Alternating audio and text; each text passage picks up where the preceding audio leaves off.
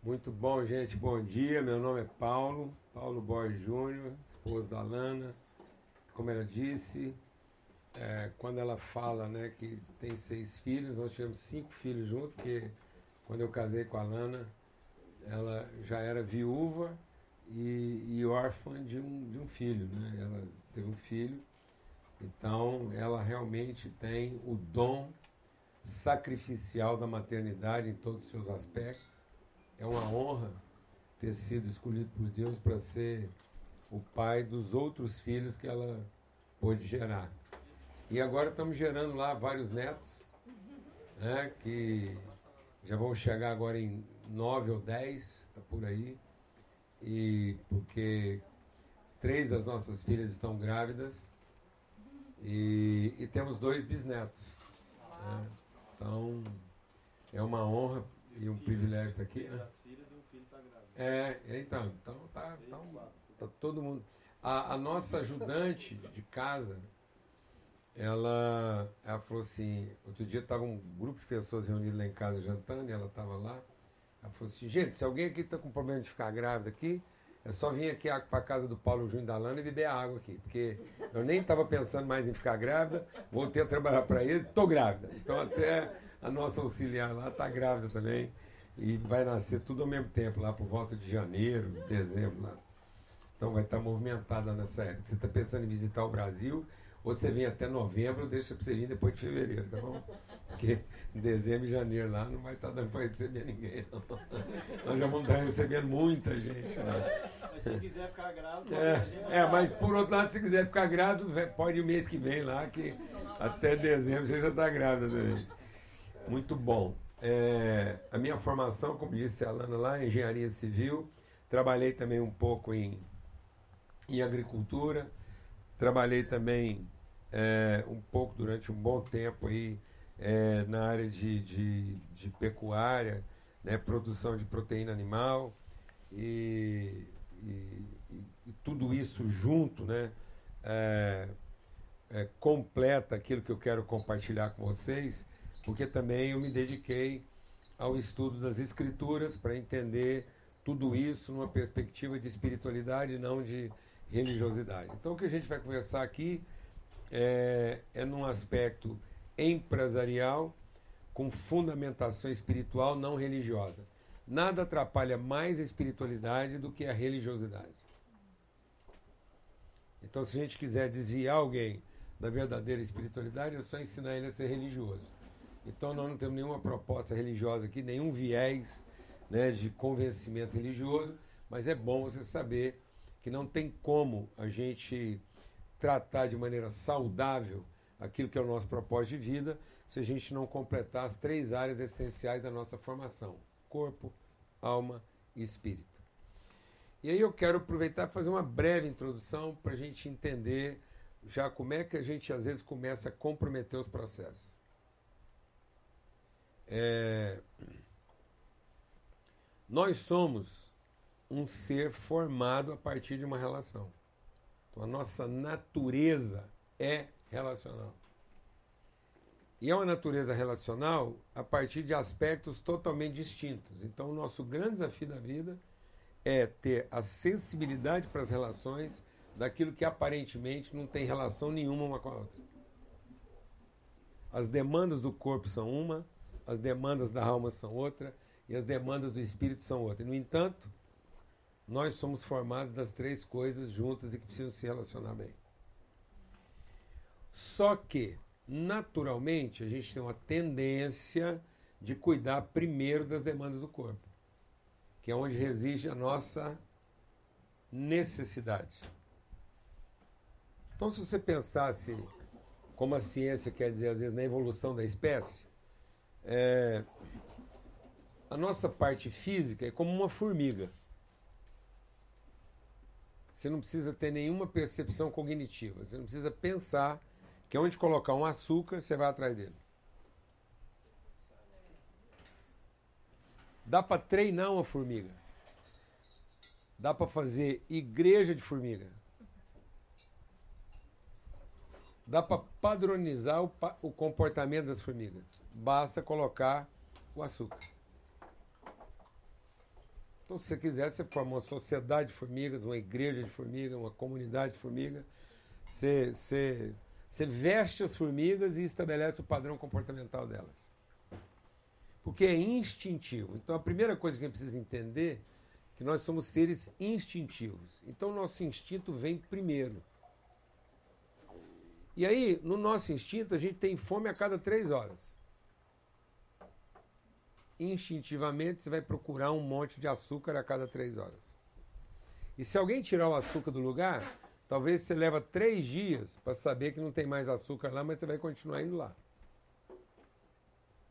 Então, se você tirar o açúcar, as formigas vão continuar cumprindo o rito. Até uma formiga mais iluminada perceber que não tem açúcar lá e que o açúcar mudou de lugar, então ela muda o padrão comportamental da comunidade das formigas.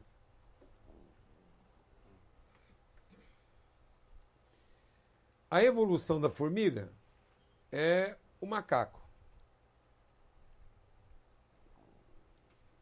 Porque o macaco ele associou o aspecto cognitivo a, a, a, ao instinto. Então agora ele não é só instintivo, ele é também intuitivo. Ele elabora. Então enquanto a formiga está satisfazendo a necessidade, o macaco também quer satisfazer o interesse. Então ele tem um grau de satisfação um pouco mais complexo. Ele é até capaz de sacrificar alguns desejos em favor de alguns interesses. Já a formiga não. A formiga não faz esse comparativo. Ela vai logo no, no, na necessidade. Então ela quer a satisfação. O macaco não quer a satisfação. Ele quer também o prazer associado a uma certa satisfação. E aí é quando a gente entra na, no cognitivo, que seria a nossa alma. Na alma, você faz isso com uma certa arte, você elabora, você associa né, ao seu padrão de necessidade, você associa um padrão estético. Então agora você não quer só a comida, você quer a comida com uma certa elaboração. Então você às vezes quer um fundo musical, você tem a curiosidade de descobrir a comida onde ninguém viu que tinha comida. Então o macaco ele não vai só no coco que já está quebrado, ele aprende a quebrar o coco. Então o macaco faz ciência. Se você entregar um raio laser para o macaco e o raio laser não acabar a bateria, e voltar daqui a 200 anos, você vai encontrar a comunidade dos macacos não quebrando coco, mas cortando coco com laser. Eu estou dizendo isso porque isso está dentro do nosso universo empresarial.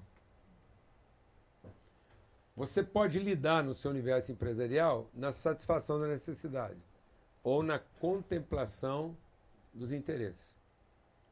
Então você pode vender uma coisa que seja barata porque resolve o problema de todo mundo e você vai ser o rei das formigas. Ou você vai ser o imperador dos macacos. Mas você pode ser o príncipe entre os homens.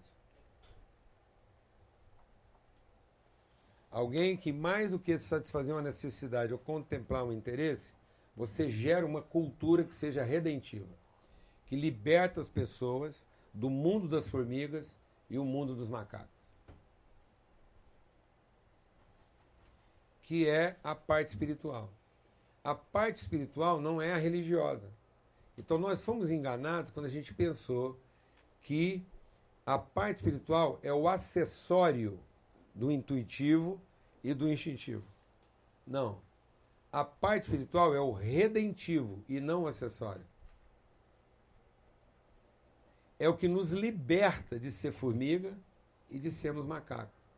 Porque a parte espiritual é onde se define a intencionalidade. A gente só é intencional quando é espiritual. Porque você está livre de ser uma reação à necessidade ou uma reação ao interesse. Então tem muita gente que trabalha e usa sua criatividade reagindo a um interesse. E usa sua competência reagindo a uma necessidade. E aí a pessoa não percebe que isso é um mundo de escravidão. É tanta escravidão de quem precisa, quanto a escravidão de quem se interessa, quanto a escravidão de quem se presta a satisfazer uma necessidade ou contemplar um interesse. Por isso eu queria conversar com vocês sobre empreendedorismo redentivo. O que é o empreendedorismo redentivo? É quando você ultrapassa o limite da necessidade, o limite do interesse, e você entra na dimensão da vontade, onde há uma intencionalidade naquilo que você está realizando. Você não está fazendo aquilo nem por necessidade e nem por interesse. Há uma definição clara de propósito. Porque você não é o rei das formigas, o imperador dos macacos, você é o príncipe entre os homens. A sua atividade liberta as pessoas da escravidão da necessidade e da corrupção dos interesses. A sua atividade profissional é redentiva. E esse é o grande segredo. E o nosso problema é que se você tem fome na carne a cada três horas, você tem fome na alma a cada uma semana. Por isso que volta e meia, a cada semana, você precisa fazer um passeio, dar uma volta, escutar uma música, fumar um charuto, beber um conhaque, entendeu? Fazer alguma coisa que é, renova a sua capacidade criativa. E a grande dificuldade é que a sua fome espiritual só vai ser percebida, às vezes, a cada três anos. Por isso que é tão raro ter um encontro desse aqui. Porque a gente acha que pode passar sem coisas assim. Só frequentando um cinema, um teatro uma vez por semana, ou comendo uma boa refeição a cada três horas. Só que a gente não percebe que quando você finalmente percebe ou identifica que a sua fome é espiritual, o dano causado já foi quase irreversível.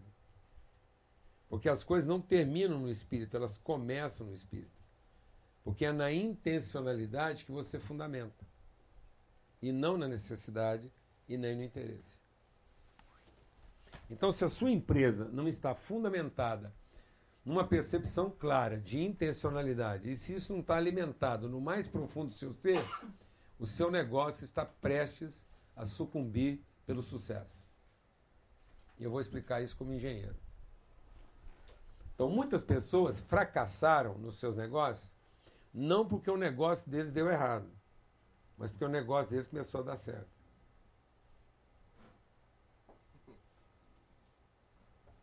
Se você quiser ter sossego na vida, fracasse.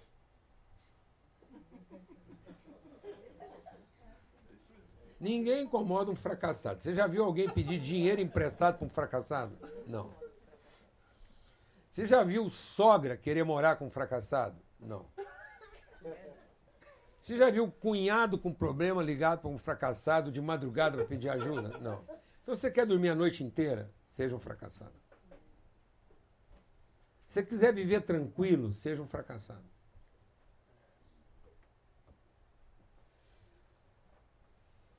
Ninguém pede conselhos para um fracassado. Aliás, quanto mais fracassado você for, mais gente vai trabalhar para ajudar você e não vai querer que você trabalhe, porque você é um fracassado. Aí eles vão montar uma instituição de ajuda ao fracassado. Se você for bêbado, viciado, doido, aí que ficou bom, porque aí ninguém espera coerência de você, todo mundo explica por você o que você não consegue explicar. E eles vão juntar dinheiro no mundo inteiro para pagar as contas que você não dá conta de pagar. A vida que você está sonhando só vai ser possível se for um fracassado.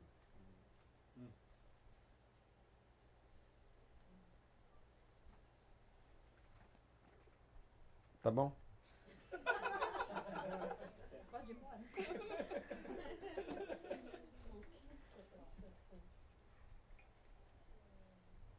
Pensa sobre isso.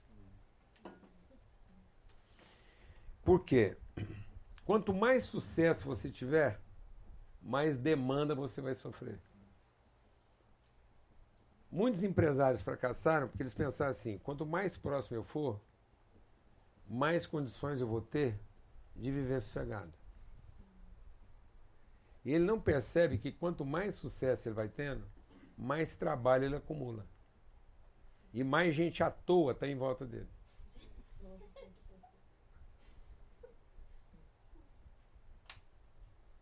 Ou não é verdade? Quem tem filha aqui?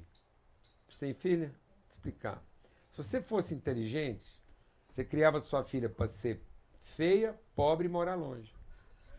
Mas como você não é inteligente, você criou ela para ser bonita, inteligente e morar perto. Quem você acha que vai aparecer primeiro lá na sua casa? Os pombos ou as águias? As minhas duas filhas moram bem longe. Tá vendo? Então, então você foi inteligente.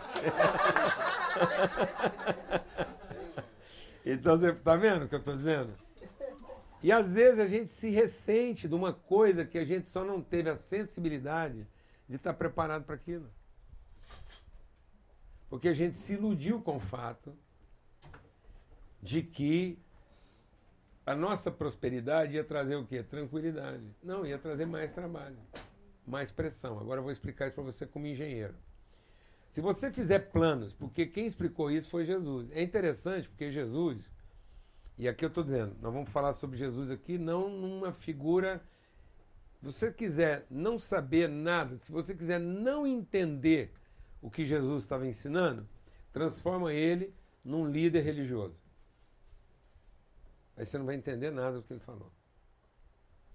Mas se você quiser receber o que Jesus tinha para ensinar, entenda ele como orientador espiritual, que está chamando a nossa atenção para aquilo que não é evidente. Tá bom? Então, Jesus diz assim: o sábio construtor lançou os fundamentos sobre a rocha. Então, o que, que acontece? É interessante, porque nós estamos falando aqui sobre empreendedorismo redentivo, e toda vez que Jesus vai falar dele, ele não fala como líder religioso. Ele fala como empresário. O construtor, o pastor de ovelhas e o viticultor. Ele fala: Meu pai tem uma videira. Eu sou um sábio construtor e sou bom pastor de ovelhas. É interessante Jesus nunca usou figura religiosa.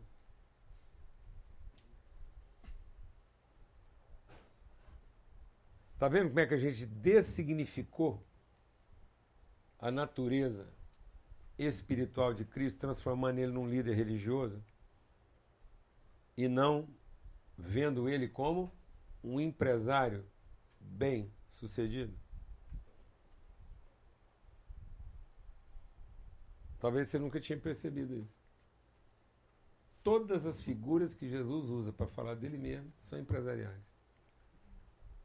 Dependendo, se isso aqui fosse uma roda de pastores e não de empresários, a minha palestra parava aqui, iam me expulsar falando que eu sou um herege. Ou não? Porque nós fomos dessignificando, a gente colocou a espiritualidade como um acessório e não como a essência do processo. E aí Jesus falando como engenheiro, e agora eu quero falar como engenheiro, ele disse assim: se você planejar uma construção de 10 andares e fizer fundamento só para três, se Deus te ajudar de tudo dar errado no terceiro andar, você nunca vai saber que o seu negócio ia fracassar. Você vai ter o sucesso de quem deu errado. Porque com três andares seu prédio não cai. Mas se você continuar tendo o sucesso que você almejou, o sucesso vai derrubar seu prédio. Não porque você não sabe construir, mas porque você fundamentou mal o seu empreendimento. Então, muitos empreendimentos estão fracassando não porque a pessoa não tem a competência do empreendedor. Ele só não teve a prudência do empreendedor, cuidando dos aspectos invisíveis e subjetivos, porque ele concentrou todo o esforço dele no aspecto objetivo do seu empreendimento. Sabe o que, que derrubou ele? O sucesso. Muitos casamentos terminam porque estava dando certo. Se estivesse dando errado, o casamento não terminava.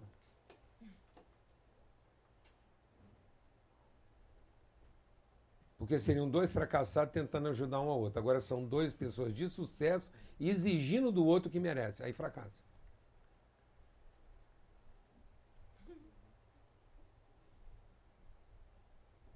Geralmente os casamentos que fracassam porque são duas pessoas certas.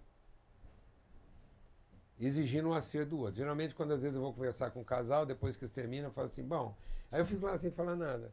Eles falam assim, você não vai falar nada? Não, eu falei, não. Falar o quê? Eu estou diante de duas pessoas certas. Olha de vocês ficar errado, eu posso ajudar, mas enquanto for dois certos, ninguém consegue ajudar vocês. Porque eles não vêm para conversar de, deles, eles vêm para falar um do outro. Aí eles sentam na frente da gente, para a mulher falar mal do marido e a gente concordar. E o marido falar mal da mulher e a gente concordar. Eu vou entrar numa barada dessa? Não vou.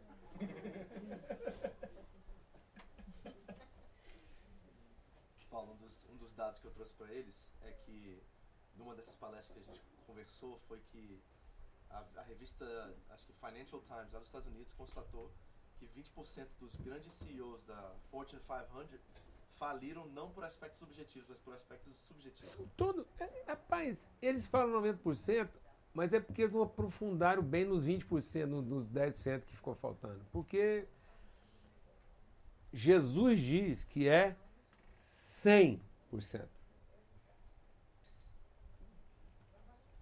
É falta dos aspectos do quê?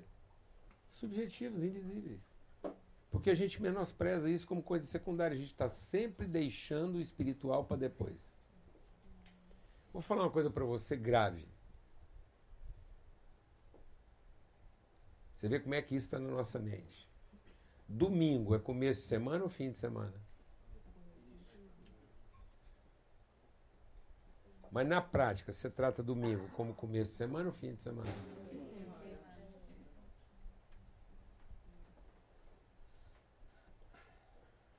Nós estamos vivendo um sábado estendido. E por isso nós estamos vivendo uma semana de segunda. Porque nossa semana está começando na segunda. E aí ela fracassa até na sexta.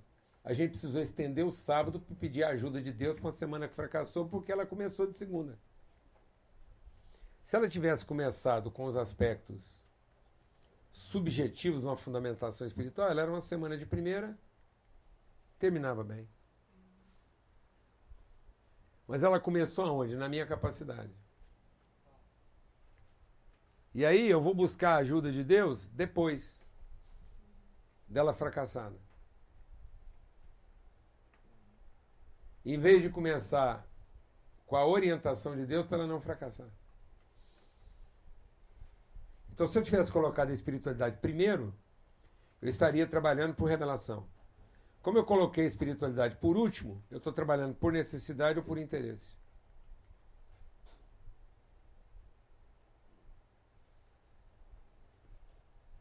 Ó, fica à vontade de fazer pergunta, interromper, isso aqui é uma conversa, não é uma palestra, tá bom? Então você interrompe a hora que você quiser e a gente vai aprofundar a conversa. Nessa perspectiva, a nossa conversa toda aqui hoje, o tempo que a gente vai ter, vai ser basicamente para a gente perceber a diferença entre empresário e comerciante. Tem muito comerciante pensando que é empresário. E tem muito empresário se comportando como comerciante. E as duas coisas não têm absolutamente nada a ver uma com a outra. Comerciante e empresário são duas formas distintas de pensamento. Comércio é o mundo das formigas e dos macacos.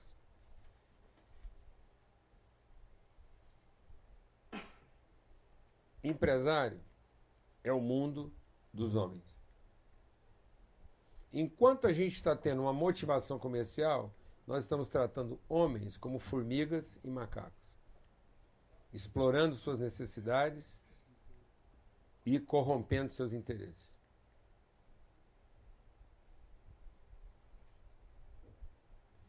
Então, você não vai conseguir fazer um comerciante pensar como empresário mas você pode ajudar um empresário a parar de pensar como comerciante.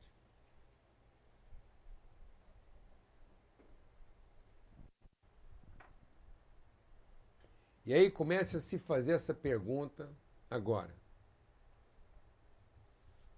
como é que eu tenho orientado meus negócios? Como comerciante ou como empresário? E isso tem que começar o mais cedo possível na nossa vida. Porque, de novo, a primeira palavra saída da boca de Jesus não foi religiosa, foi empresarial. É brincadeira como é que a gente foi empurrando Jesus para o lado religioso. Sendo que quando Jesus foi no templo, a primeira coisa que ele disse, ele disse assim: Eu sou um homem de negócio. Eu vim aqui fazer o quê? Só que quando Jesus volta no mesmo templo, 21 anos depois, aos 12 anos, ele revela qual é o propósito da vida dele. E o propósito da vida dele era ser o quê? Um empresário orientado espiritualmente. A intencionalidade do empreendedor. E não a oportunidade do comerciante. Jesus não é um comerciante tirando proveito de uma necessidade ou de um interesse. Jesus é um empresário cumprindo um propósito de vida. Quando ele volta ao templo 21 anos depois, ele volta para falar de quê? De negócio. Ele pega um chicote e sai batendo em todo mundo que está no templo e virando as mesas. E sabe o que, que ele diz? Vocês transformaram a empresa do meu pai em quê? Em comércio. Comércio é a forma mais rápida e maldita de corromper um negócio.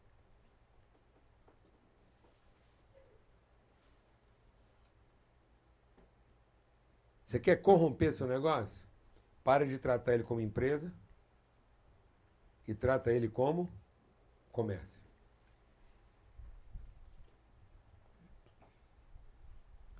Vou carregar na tinta. Sabe o que que transformou Lúcifer em diabo? Não foi porque Lúcifer pensou em fazer uma coisa errada. Sabe o que está escrito a respeito de Lúcifer na Bíblia? Ele era o ISO 9000 do céu. Lúcifer era o CEO de todos os funcionários. Lúcifer era o padrão de qualidade do desempenho.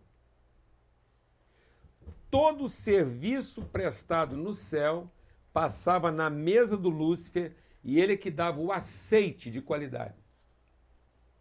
Ele era o carimbo celestial de que todo serviço prestado no céu estava dentro do padrão de qualidade. Viu essa cena? Sabe que dia que ele virou diabo? Não quando ele pensou em fazer uma coisa errada, mas quando ele pensou em tirar proveito comercial da capacidade que ele tinha. Ele precificou sua competência. Quando você precifica sua competência, você vendeu a sua alma e transformou sua empresa em comércio.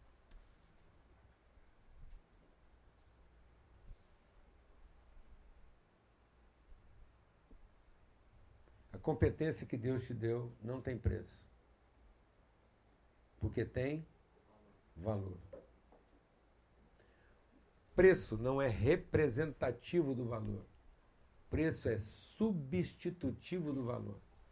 Aquilo que você pôs preço é porque já não tem mais valor. Paulo, você pode dar um exemplo de por que cair nessa precificação? Prostíbulo. Qual que é a atividade comercial mais antiga da humanidade? A prostituição. E prostituição é uma coisa que tem cara de família, cara de casa, e tem todos os elementos numa casa. Tem pai, mãe, filho, geladeira, cozinha, cama, quarto. No prostíbulo as pessoas dormem, cozinham, transam, ficam grávidas, têm filhos. Em que, que um prostíbulo é diferente de uma família?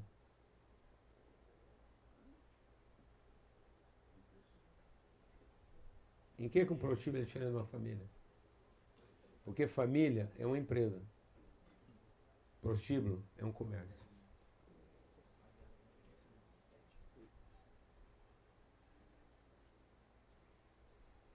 Sua empresa traduz seus valores de família? Ou sua casa tem o preço do seu comércio?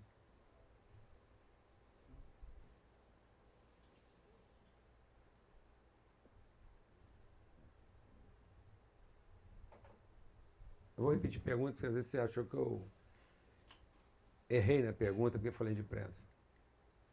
Sua empresa tem os valores da sua família? Ou sua família tem os preços do seu comércio?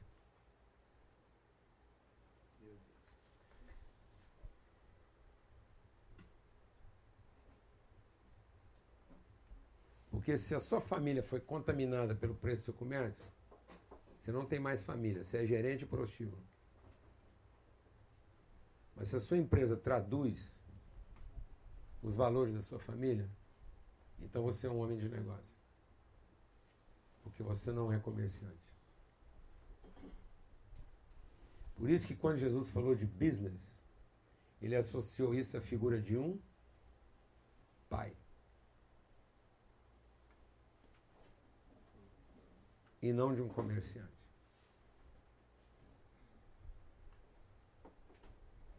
O que que falta num prostíbulo? Falta mãe? Falta filho? Falta equipamento? Falta comida? O que, que falta? Falta pai. Porque todos estão no exercício do direito, mas ninguém quer assumir a responsabilidade.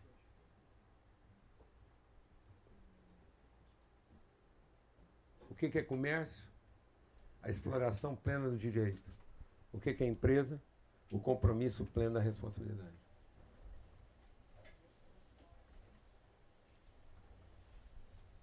O que tem valor não tem preço.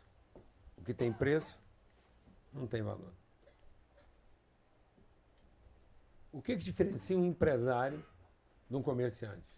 Preço e valor. O que você empreende traduz os seus valores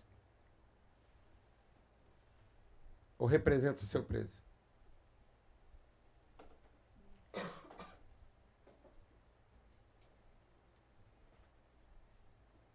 o que você faz tem valor ou tem preço? O comerciante faz tudo pelo que ele pode receber.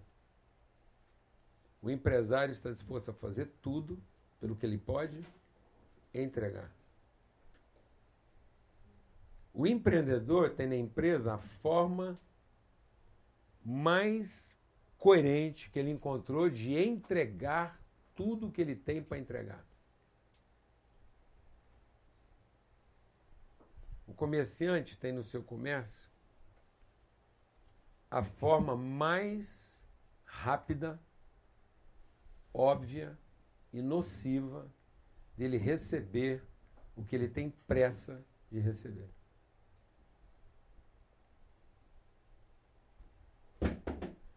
E o compromisso do comerciante cessa no exato momento em que ele recebeu o seu preço. Porque o comerciante não está interessado na relação, mas na contemplação do direito. O empresário abre mão do direito para garantir a relação. Vou repetir. O comerciante, na garantia do direito, abre mão da relação. O empresário, na garantia da relação, abre mão do direito. Isso trabalha aspectos de diferença entre talvez fidelidade e lealdade? Com certeza. O comerciante é leal. O empresário é fiel. E aí a gente vai explicar isso melhor agora na conversa. Pronto. E aí, é, tudo que nós estamos conversando aqui envolve todas as empresas da sua vida. O comerciante está comerciante. O empresário é empresário.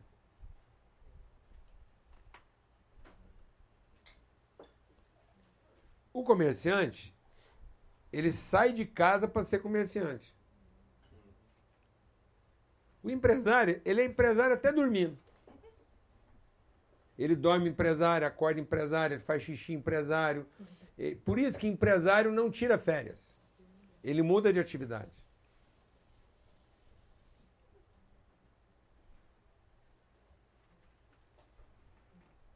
Você quer coisa mais trabalhosa do que tirar férias? Qual é a maior mentira? Qual a maior mentira que existe na vida de um ser humano? É que ele vai tirar o quê? Férias. Só uma divindade poderia tirar férias.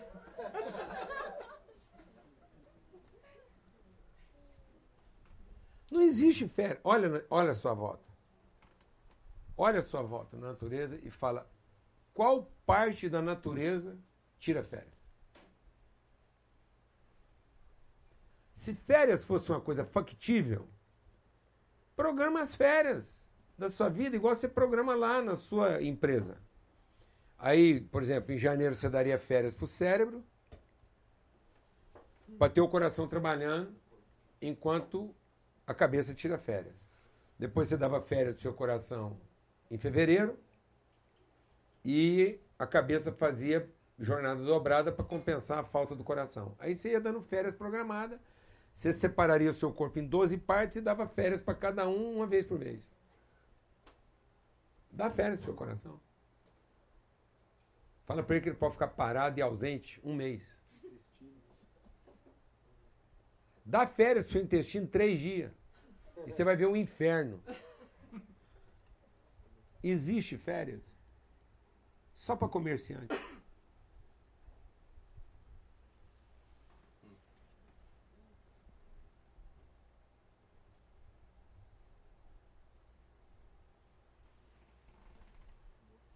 Que nós estamos conversando aqui se aplica a tudo. E a ilusão de que eu possa abrir e fechar meu negócio.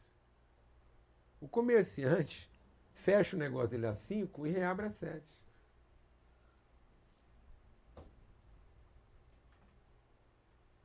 Por que, que muita gente aqui está sofrendo às vezes? Porque viveu na ilusão que ia conseguir fazer isso.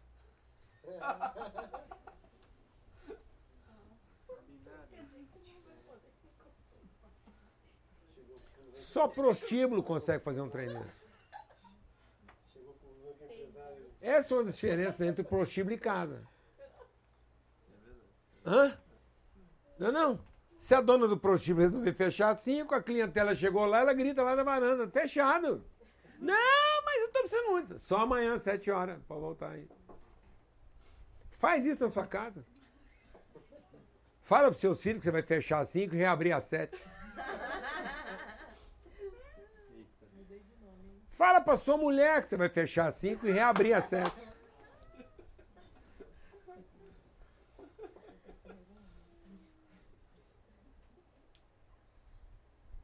E quanto mais sucesso você tiver, menos ideia de férias você vai conseguir ter. Porque férias é coisa de comerciante. Sim ou não?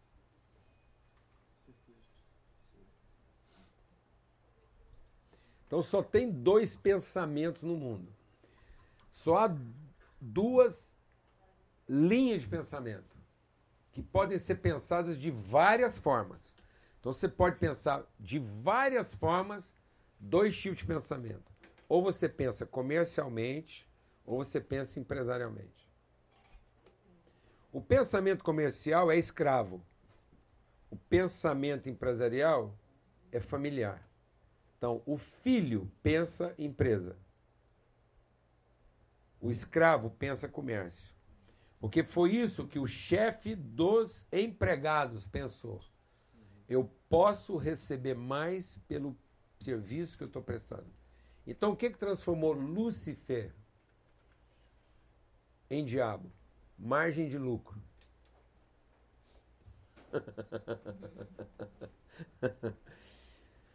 Você vai para o inferno se você começar a pensar seu negócio a partir da sua margem de lucro.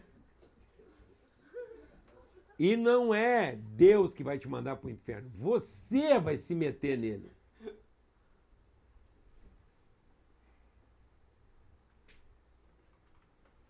É uma forma de pensamento diabólica, demoníaca, porque isso vai ferir todos os valores da sua empresa. Isso vai destruir você por dentro. O dia que a sua motivação for o quê? Margem de lucro. O que você pode receber a partir daquilo que você está fazendo. Por isso há uma diferença clara entre trabalho e emprego. O que define trabalho escravo não é o quantitativo, é a finalidade. Então, o que define trabalho escravo não é quanto a pessoa recebe, é a finalidade do que ela recebe. Então, se tudo que a pessoa recebe é para manter a sobrevivência dela, isso é trabalho escravo. Não interessa se ela está comendo ração ou se ela está comendo caviar. Não interessa se ela está dormindo em cima de um pano ou num colchão caro. Não interessa se a roupa dela é um saco de linho, de ninhagem, ou se é uma grife. Se tudo que ela faz é para comer, dormir e vestir, isso é trabalho escravo. Tanto que Babilônia precificava o trabalho escravo com boas roupas, boas comidas e bom transporte. Mas era escravo. Muita gente talvez veio para cá para comer melhor, dormir melhor e vestir melhor. Isso é trabalho o quê? Escravo. Então não faça nada simplesmente para comer melhor, dormir melhor e vestir melhor. Porque foi isso que Babilônia oferecia para os seus escravos.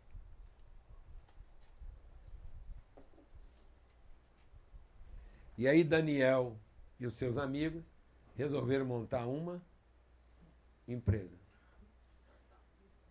e transformar as leis de mercado.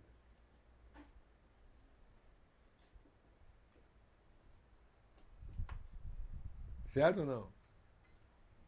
Revolucionário Babilônia. Converter o Nabucodonosor. Porque não se renderam às leis de mercado de uma cultura escravizante. Não tinha nada de religioso. Nunca foi religioso.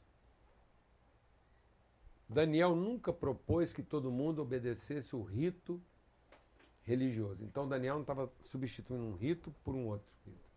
Ele estava simplesmente revelando o compromisso de um homem com a sua comunidade, com a sua sociedade, no seu tempo, deixando patente quais eram seus motivos, seus valores. E nunca aceitou ninguém precificar seus valores. O que, que Daniel era? Um líder religioso? Não, um baita do empresário.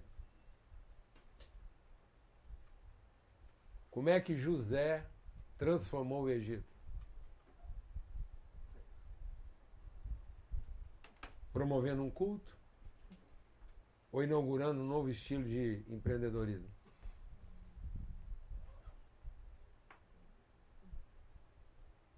Nós estamos achando que o culto vai transformar a sociedade. Sabe o que pode transformar a sociedade? Homens e mulheres espirituais que assumiram o risco de inaugurar um estilo redentivo de empreendedorismo. assumindo o risco de passar pela fogueira, ser colocado na cova dos leões, mas saber que vão prevalecer. Isso vai valer para sua casa, vai valer para sua empresa, vai valer lá para sua comunidade religiosa, não sei qual é a que você frequenta. Mas vai valer para todas as áreas da sua vida, para falar.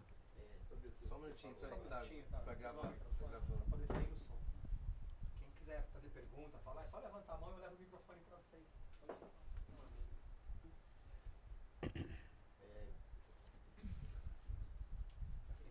Com relação ao que você falou sobre o serviço escravo, é, quando você trabalha, né? Por, pela roupa, pela comida, você acaba enxergando que aquilo seria um, um trabalho escravo. Mas no caso de, de empresas, tem um lado que paga e o lado que recebe. Né? E o lado que recebe sempre é pouco e sempre é escravo. O lado que paga é o outro lado, né? Que talvez não esteja ao alcance de suprir as necessidades daqueles que está recebendo. Como que eu devo encarar? É só você não resolver isso no salário, resolver isso na relação. Sabe por que, que o salário é sempre pouco para quem recebe, sempre muito para quem paga? Porque a relação não presta. Se a relação fosse boa, ela seria justa. Então nós estamos estabelecendo salário numa relação de direito e não de justiça. Se a relação fosse boa, quem trabalha recebendo saberia que está recebendo é justo. E quem está pagando saberia que quem está pagando é justo. Você está trabalhando pela justiça ou pela viabilidade do seu negócio? Olha onde nós fomos parar, sem perceber. Olha onde nós fomos parar. Quando eu falo a respeito do que é o passivo da sua empresa, você pensa em quê? Nos funcionários. E quando eu pergunto qual é o ativo da sua empresa, você pensa em quê? O seu patrimônio. Sendo que, se eu fosse um empresário, qual é o ativo da sua empresa? Os trabalhadores. E qual é o passivo da sua empresa? O seu patrimônio. Transforma isso e a sua relação com os seus trabalhadores vai mudar. Porque hoje nós sacrificamos o nosso ativo chamando ele de passivo. Para defender o nosso passivo como se ele fosse o nosso ativo. Então, é patrão e empregado defendendo o quê? O direito. Agora eu vou trazer uma cena aqui para você. Só para você entender o que, que nós falamos lá quando o prédio vai ficando grande. E começa a fazer uma pressão em cima de uma plataforma que eu não construí. Certo? Beleza? É, Vou fazer uma pergunta aqui para o Fábio. Quantas pessoas trabalham com você lá na sua empresa? Estão diretamente ligadas a você numa, numa condição de trabalhar para a sua empresa e receber lá da, do trabalho que você desenvolve lá? Entre, entre empregado, prestador de serviço, na linguagem comum. Não vamos aqui agora complicar, não. Quantas pessoas trabalham diretamente com você? Só diretamente na sua empresa. Ah, diretamente da fábrica e do departamento de importação que são separados. A fábrica tem próximo de 30, departamento de importação umas 10 pessoas. Então, o Fábio convive, em média, com 40 pessoas por semana, numa relação quase que diária. Não? Aí, aí já, já é assim, né? eu tenho a gerente Ah. e tenho dois, três gerentes que eu trabalho diretamente. Mas essas pessoas estão diretamente ligadas a você. Direto ou indiretamente, elas estão ligadas. Então, o seu universo de trabalho contempla aí, direto ou indiretamente, 40 pessoas. Você, você, se eu te pedisse para você relacionar, você ligaria para o seu gerente, você conseguiria relacionar o nome delas até o final da tarde. Consequentemente, elas conseguem citar seu nome até o final da tarde. Essas 40 aí sabem quem é o Fábio e quem é a Helena. Pode não ter convivência com você. Beleza? Muito provavelmente, eu posso colocar três pessoas no mínimo para cada uma dessas 40. Mulher, menino, tia, cunhada. Então o universo relacional de primeira instância do Fábio já subiu para quanto? 120 pessoas. Beleza? Aí o cara que trabalha diretamente com ele faz as contas dele do ano lá em cima do que ele recebe a partir de um trabalho diretamente ligado com o Fábio. Esse cara tem a vida dele lá. Um ou dois filhos em casa, uma mulher, mas ninguém sabe direito da intimidade dele, nem o Fábio, nem a mulher dele. Ele pode ter um secreto, um amante, um jogo, um vício. Ninguém sabe. Só Deus e o capeta. Aí, por causa de jogo, ele entrou numa dívida. Por causa da prostituição, ele arrumou um filho que só vai aparecer no dia do velório dele. Mas ele está lá debaixo de pressão. Aí o dinheiro que ele ganha, que ele já é pouco, começa a ficar menor ainda. Aí ele prometeu para o filho dele de 10 anos que finalmente esse ano eles iam fazer um passeio na, na Disney. Ou em alguma cidade de praia aqui no Japão. Mas, por causa da amante, ou do jogo, ou do vício, esse dinheiro não vai dar.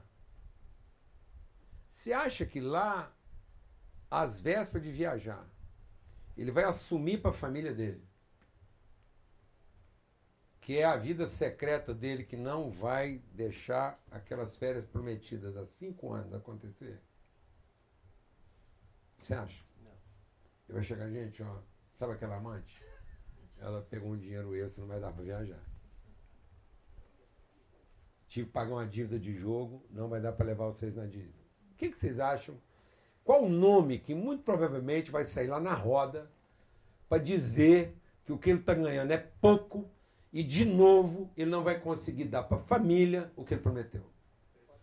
Me dá, vou te dar uma chance em 10. Te dar uma chance em 10. Qual o nome que você acha que vai aparecer lá nessa roda lá? Difícil. É mesmo.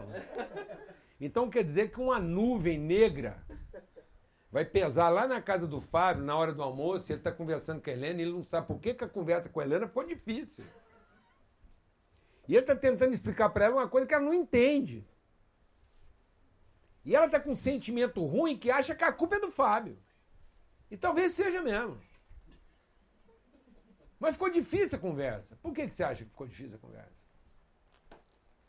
O Fábio sem ter culpa, ele assumiu a culpa. Ele levou a culpa. Tá vendo? Porque existe uma realidade espiritual resultante do sucesso dele, que está pesando sobre os fundamentos dele e que ele nem imagina.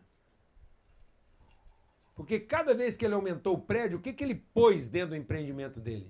E quanto mais gente ele coloca na vida dele, o que, que mais ele vai sofrer na vida? Pressão. E pressão onde? No espírito. E ele nem sabe explicar isso.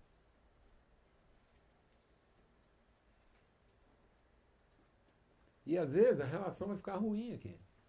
Quer dizer, o Fábio sofre as consequências mesmo Por quê? sem saber Lógico. por Porque esse povo tudo está morando onde? No condomínio dele. E essas pressões estão caindo onde? Nos fundamentos dele. Ou não?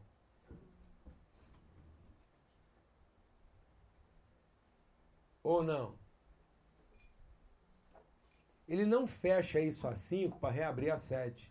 Aliás, eu vou te contar uma coisa. Muito provavelmente a maior pressão do negócio dele acontece entre as 5 e as 7. Que é quando todo mundo volta para casa e tem que encarar um ao outro e contar suas mentiras. E vai usar a vida dele para justificar suas mentiras. Então, é quando ele acha que volta para casa para descansar, é que ele vai sofrer as maiores pressões e consequências do negócio dele que está dando certo.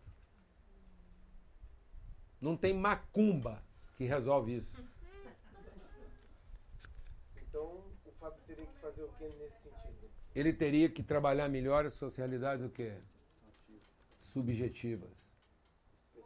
Sua intencionalidade. Ele tem que estar muito convicto do propósito que ele está fazendo. Porque se um dia ele pensou em fazer isso para resolver o problema dele, ele está lascado. Porque era melhor ele ter fracassado, porque esse povo, tudo que fala mal dele, estaria arrumando um jeito de ajudar ele. Provavelmente o cara que está mentindo para a mulher, usando o nome dele, estava contribuindo com 10 reais por mês na associação de ajuda aos Fábio fracassados para ver se Deus perdoava ele dos pecados. Em vez de ser o seu acusador, ele estaria ofertando lá na associação que ia cuidar do Fábio fracassado para ver se Deus recebia ele no céu apesar da prostituição que ele tem. Alguém entendeu a lógica aí ou não? Como é que trabalha o subjetivo na relação familiar e a empresa? Assim, tendo conversas espirituais, reforçando na nossa vida nossos verdadeiros e mais profundos o quê? Motivos, valores. Como é que você estabelece uma fundação bem estabelecida? Estacas e vínculos. Qual é o maior assassino dos empresários? A solidão. Porque você coloca todo o peso em cima de uma coluna só. A pressão aumentou? Aumenta as estacas. E gera vínculos. Compartilhe as pressões invisíveis que você vem sofrendo. Por isso que a Bíblia dá um conselho espiritual e não religioso. Quando dois ou três estiverem de acordo, a verdade vai ser estabelecida. Compartilhe as suas dores com outros empresários. Converse espiritualmente com eles. Verifique com eles quais são os seus valores. Compartilhe esses valores. Não fala sobre preço. Junta outros empresários para falar sobre valores. Pega um cara que está produzindo lá estrutura metálica para conversar com um cara que está produzindo vídeo. Porque aparentemente o negócio de vocês não tem nada a ver, mas é exatamente porque o negócio de vocês não tem nada a ver que tem tudo a ver. Porque se fosse dois caras que vendem estrutura conversando, pode ser que eles ficariam seduzidos e melhorar a competência comercial dele para fazer um lobby. Mas como são dois caras que não vão tirar proveito nenhum do negócio um do outro, eles estão conversando espiritualmente para saber de fato quais são os valores que vão sustentar ambos. Porque quanto mais distante for um do outro, mais sustentável será a sua plataforma. Porque você fez o quê? Você diluiu a pressão. Por isso, no mínimo, dois ou três. Porque, por que, que todo equipamento. Pega aquele tripé ali para mim, por favor. Tá, tá tá filmando. Ah, desculpa. Então olha para aquele tripé ali. Por que, que quase todo equipamento de precisão está sob um tripé? Porque um tripé não manca. Porque ele se apoia bem sobre qualquer superfície. Então qual é o seu tripé de valores que está dando sustentabilidade para o seu empreendimento? Por que um tripé? Falar de novo como engenheiro. Porque a partir de um tripé você tem uma referência, seu ponto principal de apoio. Você tem uma evidência, a sua direção. E você forma uma consciência.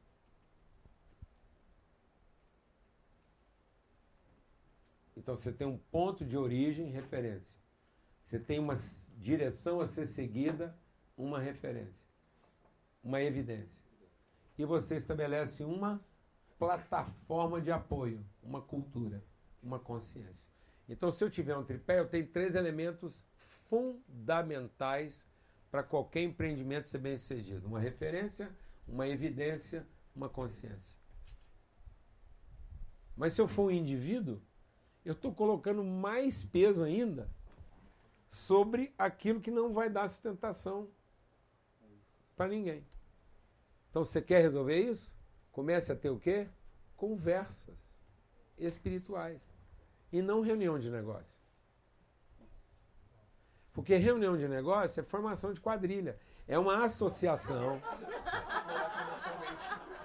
É uma associação para tornar o negócio mais rentável. Mais comercial. Ainda. Não. Pare de pensar a viabilidade do seu negócio. E comece a pensar a sustentabilidade do seu negócio. Nós ficamos tão doentes com esse negócio que se você marcar uma reunião e falar assim, hoje vamos marcar uma reunião sobre sustentabilidade. Sabe o que, que o povo vai pensar? Não, sustentabilidade vai pensar em água e planta. Água e planta não tem nada a ver com sustentabilidade. Água e planta é viabilidade. Nós fomos colocados num mundo que é viável ante nós. Então, se tinha uma coisa que ninguém aqui precisava preocupar, é com o quê? Viabilidade. Pega a cidade de Tóquio. Beleza? Pega a cidade de Tóquio com todos os problemas que ela tem de poluição de água, meio ambiente, qualidade do ar, vegetação. Pega todos os problemas ambientais de Tóquio por causa da quantidade de gente que está lá. Beleza? Água, ar e vegetação. São os problemas que a gente quer discutir sustentabilidade a partir de onde? Desses elementos. Não, isso não tem nada a ver com sustentabilidade. Tira todo ser humano que habita em Tóquio. Liberta Tóquio do ser humano. E volta aqui daqui 500 anos. A água vai estar limpa, o ar vai estar puro e as plantas vão estar tudo verde e poderosa. Então isso é sustentabilidade? Não, mano. Nós estamos trabalhando uma coisa que é viável por natureza. Seu negócio já nasceu viável. Não fosse você, ele seria viável. Porque você está trabalhando aquilo que ele já nasceu pronto. Em vez de trabalhar aquilo que é sua responsabilidade. Qual é a sua responsabilidade? A pedra está lá. A oportunidade de construir a casa está lá. O que, que é nossa responsabilidade? Lançar os fundamentos. O que, que separa um tolo de um sábio? É a capacidade de construir uma casa? Não. Gente tola e gente sábia constrói uma casa. O tolo constrói ela comercialmente. Porque constrói ela sobre areia. E comercialmente, se você está pensando em montar um comércio de casa, faz na areia. Porque você vai gastar menos dinheiro, menos esforço e menos tempo. Isso é o grande lance do comércio. E mais ainda, ela vai durar pouco na primeira dificuldade ela cai e o cara tem que comprar outra. Então, do ponto de vista comercial, faz casa na areia. Custa menos, é mais rápido e tem menos esforço. Vende carro na areia, faz qualquer negócio Capaz! Então, construir na areia não é burrice, é uma esperteza. Só que é uma tolice. É a tolice do comércio. Porque ele investiu numa viabilidade insustentável. Por isso que o comerciante ele é refém do seu próprio comércio. O comerciante não é capaz de mudar o comércio dele de lugar se a rua mudar de lugar. Porque ele aprendeu a explorar a exaustão a oportunidade. Então ele não tem capacidade de adaptação. Ele não tem capacidade de mobilização.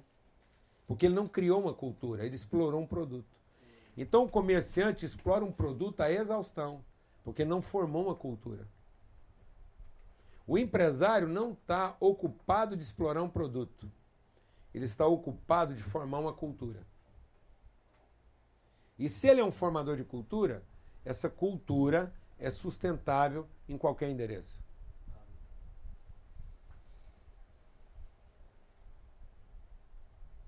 Você está formando um filho comerciante ou um filho empresário? Você está formando um filho que funciona em qualquer contexto, em qualquer ambiente, em qualquer cultura? Ou você está formando um comerciante que está obrigado a manter o comércio no endereço que você criou.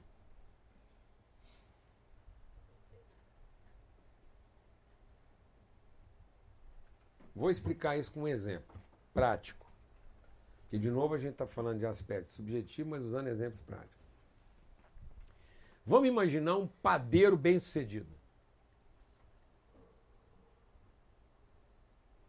Ele tem a melhor padaria da cidade. O que, que é o negócio dele? Ter 10 filhos padeiro? Não. O negócio dele é usar a padaria dele para ter 10 filhos empresários. Porque tem limite para o número de padaria na cidade.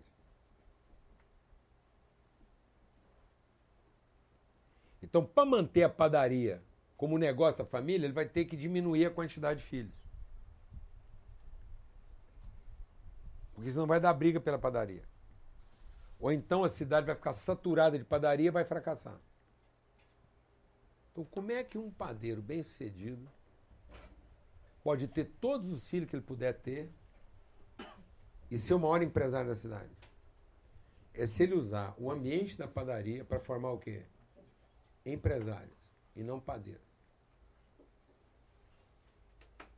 Porque pode ser que um dos filhos dele quer ser o quê? Açougueiro. Mas ele aprendeu com o pai dele a como ser um bom padeiro. Então ele vai ser um bom açougueiro. E aí um dos filhos vai ter um salão de beleza. E o outro vai ter um verdurão. E o outro vai ter uma agência de aluguel de carro. Daqui a pouco você vai andar na cidade e vai lá na locadora de carro e fala assim, rapaz, você tem alguma coisa a ver com o padeiro? É meu, meu pai. Ele é seu pai? Ué, então vocês têm alguma coisa a ver com a açougueira? É meu irmão. Ah, então você é parente da manicure. É minha irmã.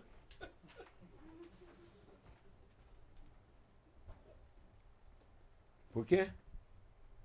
Porque ele vai encontrar o mesmo compromisso de valores em todo lugar que ele for. Mas se o pai achar que ele está formando um herdeiro da padaria, ele amaldiçoa a família dele. Porque talvez ele pariu um filho açougueiro. E o açougueiro vai ficar na obrigação de ser um padeiro infeliz.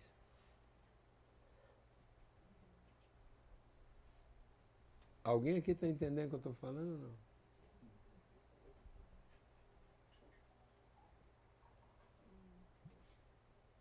Tem limite de padaria na cidade. Mas não tem limite de negócio. Então, se eu fosse um empreendedor, eu ganhava a cidade. Daqui a pouco, quem estava tocando os melhores negócios da cidade?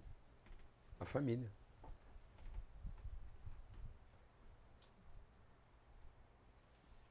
Mas daqui a pouco, quem vai estar tá tocando os piores negócios da cidade? Os padeiros que foram obrigados a serem açougueiros ou os açougueiros que foram obrigados a ser padeiros. Só para pagar a conta das suas necessidades ou contemplar os seus interesses. E nunca tiveram a intencionalidade do seu negócio. Porque transformaram o seu negócio em comércio. Aquilo era só para pagar as contas. A roupa, a comida, a cama e as malditas férias. É o supra-sumo do inferno. Está fazendo sentido seu ou não? Ninguém é mais amaldiçoado que trabalhar o ano inteiro para tirar férias. Não tem ilusão maior na vida. Não tem forma mais maldita de ser enganado. Se tem alguém que podia ter viver de férias, era Deus. E Jesus fala que ele é trabalhador. Ó, Então não existe trabalho por necessidade, porque se alguém não precisava trabalhar era Deus. E ele é trabalhador. Se você fosse Deus, você trabalhava. Mas já que Deus não é Deus, ele é o quê? Pai. Então ele trabalha. Então vou te fazer uma pergunta. Prática. Quando você chama seu filho para ajudar você a lavar o carro, você está pensando num carro limpo? Não pode. Quem está pensando num carro limpo, numa casa arrumada, não chama um filho para ajudar. Contrata uma empresa. Mas se você está insistindo em chamar seu filho, sua filha, para ajudar nas coisas, é porque você está tentando ensinar para ele o quê? Valores. Ainda que o serviço não seja bem feito. Sabe para que, que Deus, como Pai, chamou nós para trabalhar?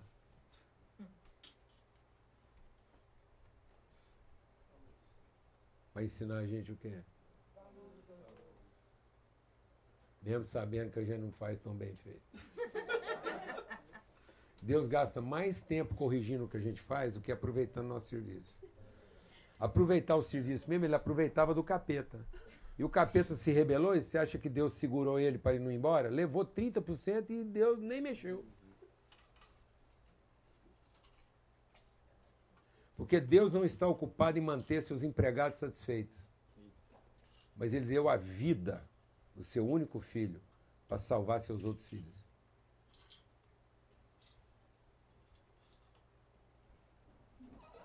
É isso. É só isso. Empresa é onde você está entregando a sua vida para formar quem? Sua família. E não para pagar suas contas. Se a sua empresa não for um ambiente onde você está formando os valores da sua família, se livra disso. Porque ela vai destruir sua família se a sua empresa for o lugar onde você está pagando suas contas.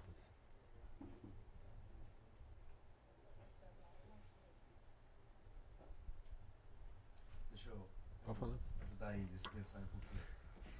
Vou usar o exemplo do Tago porque ele que trouxe a pergunta, né? Ele trabalha com empregos, então ele é uma pessoa que fornece serviço para as fábricas, contrata empregados, né? Brasileiros, a maioria são descendentes brasileiros. Eles vêm do Brasil para cá, eles dão trabalho, às vezes ajudam com moradia, né? questões de prefeitura e tudo mais. Então eles contratam pessoas por um salário e as fábricas pagam ele e eles terceirizam e pagam esses funcionários. Praticamente, Paulo, se você estivesse na posição do Tago hoje como CEO de uma empreiteira no Japão, quais práticas você implementaria na relação com esses empregados hoje? Eu vou falar para vocês, não hipoteticamente. Nós atuamos praticamente no Brasil na relação empresa-trabalhador. E, e, infelizmente, a parte da comunidade que está mais atrasada nesse processo é a comunidade religiosa. Porque a parte verdadeiramente empresarial da sociedade já descobriu, bem antes, que a única forma de melhorar essa relação é agregando o quê? Valor na relação. Onde a relação não é precificada numa relação direta, mas na agregação de valor. Então, qual é o empregado que arruma um emprego mais fácil e de melhor remuneração? Aquele que entrega o básico ou aquele que agrega valor? E qual que é a empresa que vai suprir mais rapidamente seu quadro de funcionários? É aquela que paga só o salário ou aquela que agrega valor? Então o que, que eu deveria fazer numa relação empregado-empresa? Orientar a empresa a fazer o quê? Agregar valor. E eu orientaria o empregado a fazer o quê? Agregar valor. Ninguém tem dificuldade de pagar um salário maior para um trabalhador que agrega valor. Simples assim, ué. Qual é a relação comercial mais básica que todo mundo tem aqui? Comer num restaurante. Beleza? Então vamos falar da coisa mais básica, comer. Vamos falar da formiga. A formiga que deu fome e está procurando um, formi- um, um açúcar meio-dia. Então você foi lá procurar o, o seu monte de açúcar favorito, como formiga. Você tem dificuldade de pagar os 10% a mais lá quando você é bem servido?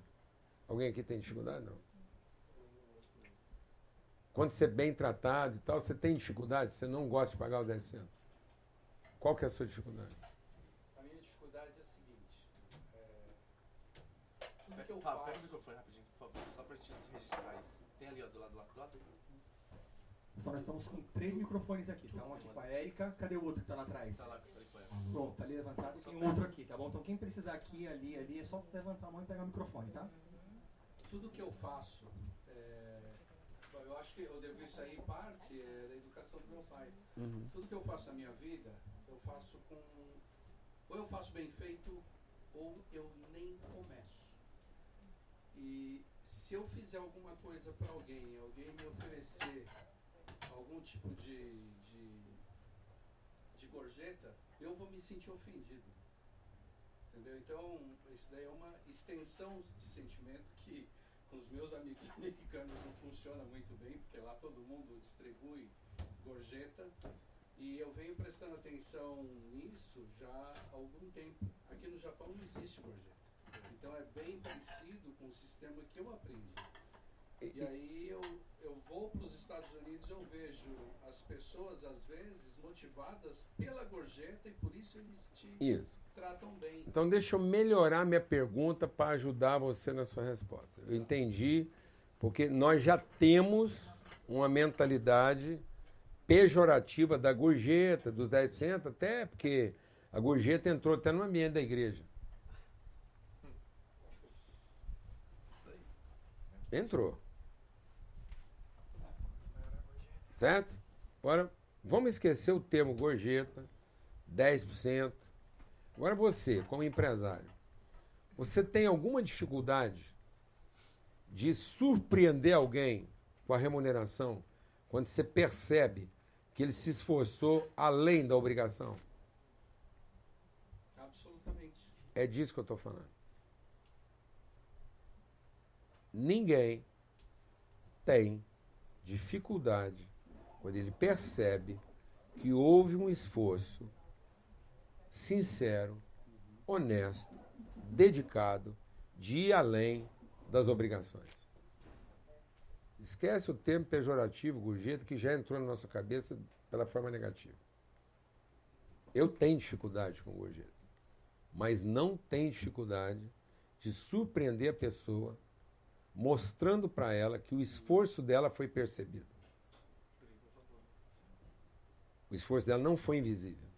Porque também seria uma omissão da minha parte, como alguém que pode encorajar o empenho dela, me beneficiar de um esforço sem empreender um esforço igual ou maior, de mostrar para ela que esse esforço foi percebido. É disso que eu estou falando. E, ô, Paulo Júnior, isso pode ser traduzido em pequenos gestos e também em grandes gestos. Pronto. Por exemplo, melhorar a condição do refeitório, melhorar a roupa que ele veste. É, e isso pode ser traduzido dessa forma. E também, no final de ano, repartir os lucros, né? Na proporção correta. Então nós estamos falando de uma coisa aqui que ninguém tem dificuldade. É, exato. A não ser que Por exemplo, uma prática que a gente sempre tem é está sempre revitalizando o ambiente de descanso, de refeitório, transporte. transporte, eh, no final do ano revitalizando a- a- as comemorações, repartir lucro. né? Tudo. Tem um monte de incentivo que isso pode ser traduzido também como um respeito, né? E que não é gorjeta. Que não é gorjeta, exatamente. Para não suar como propina. É, como propina. Porque tem hora que a gorjeta tem cara de propina. É, Igual dízimo de igreja. Parece que o Deus que a gente anda ensinando aí não aguenta uma oferta de 10% e ele já amolece.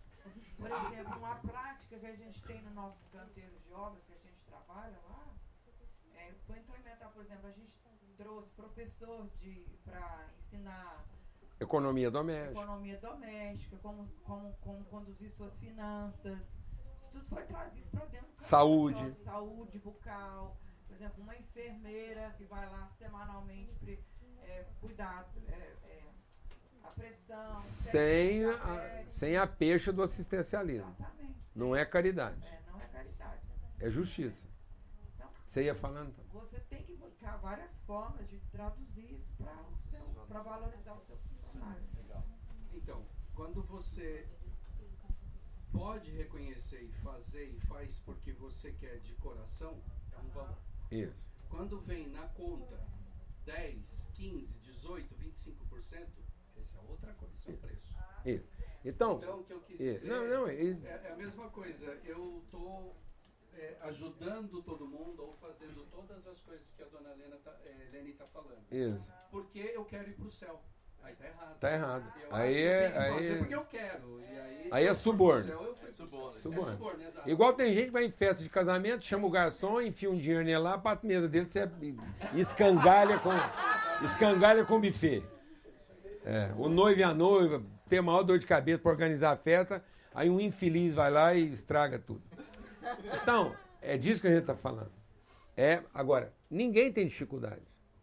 E presta atenção, você não só não tem dificuldade de devolver esse esforço na forma da percepção, como você sai de lá e vai trabalhar para aquela empresa, sem honorário. Você faz propaganda daquele restaurante, você faz propaganda do garçom, você compromete a sua reputação por conta de uma empresa em que você nem sabe se vai funcionar do mesmo jeito semana que vem. Você não sabe se o dono do restaurante é promíscuo, se ele tem amante, se ele joga, se ele é viciado. E, no entanto, acaba uma reunião dessa, o povo fala assim, gente, onde é que nós vamos jantar? Aí um cara levanta aqui e fala, gente, conheço um lugar. Aí você pega 20 pessoas, comprometendo a sua reputação, trabalha pro cara, terminou o jantar, todo mundo satisfeito, você não vai lá pedir para ele, falar, eu trouxe uma turma aí, você... Entendeu? Taxa de guia. Não. Tá vendo? Tá vendo? De novo, a gente vai falar de um princípio de Jesus, que não é religioso. Jesus diz assim: nada é mais inútil do que ser apenas útil.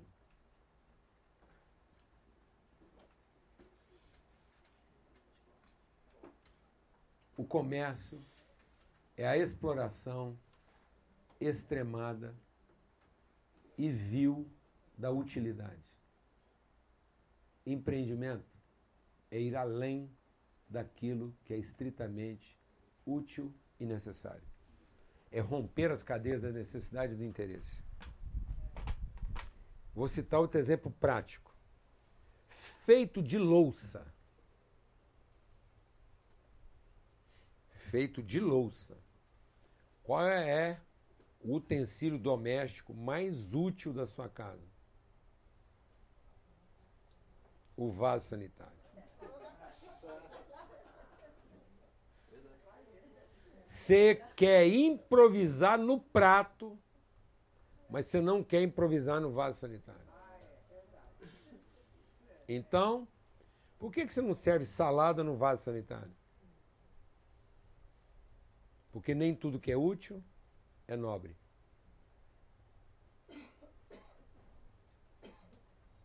Sabe qual é a raiva do diabo? É porque mesmo se rebelando, ele continua sendo útil.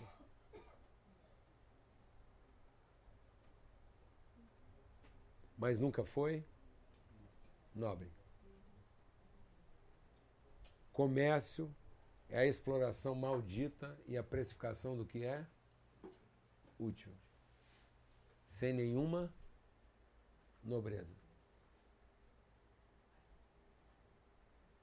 O empresário é aquele que rompeu os limites da utilidade e entrou na dimensão do quê? Da nobreza.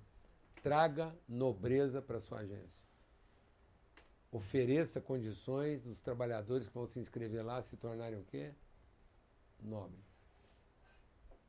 Traga nobreza para as empresas que estão procurando os trabalhadores através da sua agência. Agregue valor. Compartilhe isso. Seja ousado em oferecer para a empresa que está contratando o quê? Nobreza. Seja ousado em oferecer para os trabalhadores que estão sendo contratados o quê? Nobreza. Comece a ter mais sensibilidade para perceber quais são as reais necessidades deles. E ofereça ajuda nessa área. Qual é talvez uma necessidade comum dos trabalhadores brasileiros que procuram sua agência? E se ofereça para quê? Para ajudar. Qual é a necessidade comum das empresas que procuram a sua agência para contratar empregado? Ofereça ajuda. Dá um upgrade em todo mundo. Para eles perceber que você foi além do que? Da sua obrigação. Eles estão, só concluindo, eles estão recebendo mais do que o que eles contrataram. Se eles perceberem isso através de você, isso vai mudar a relação empresa-empregado através do seu exemplo.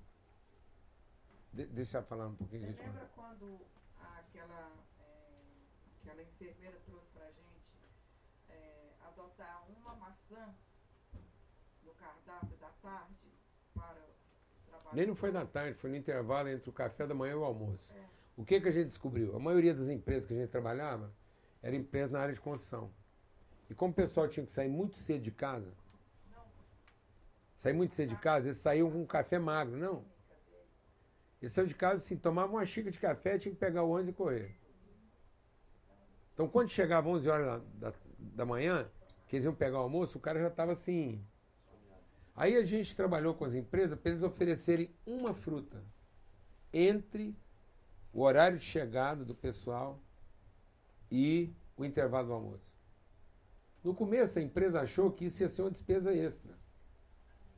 Até que a gente insistiu e eles começaram a oferecer uma banana, uma maçã. E o que, que eles perceberam? O desempenho do trabalhador melhorou. Então ele teve ganho financeiro. A relação trabalhista melhorou. Ele começou a ter menos reclamação trabalhista.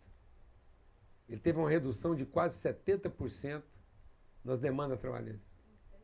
Porque aí ele começou a ver a empresa com simpatia, porque a empresa tratou ele com dignidade.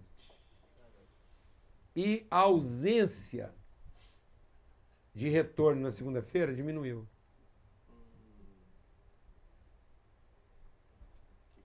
Fantástico isso. Porque não era a maçã. Era a relação. A nobreza. Deixou de ser uma relação o quê? Empregatícia. É o invisível pro visível. É, tá vendo? Você está gerando visibilidade a partir de um invisível. É o invisível da maçã. Não é a comida. É o gesto. A minha pergunta é com relação Desligado. Tá. Segunda-feira. Oi.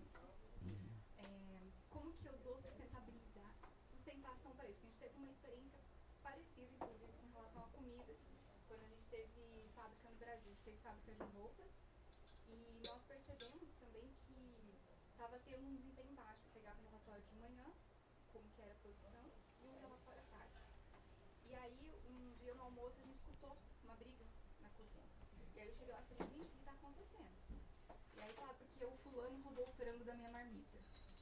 E aí eu falei, é sério?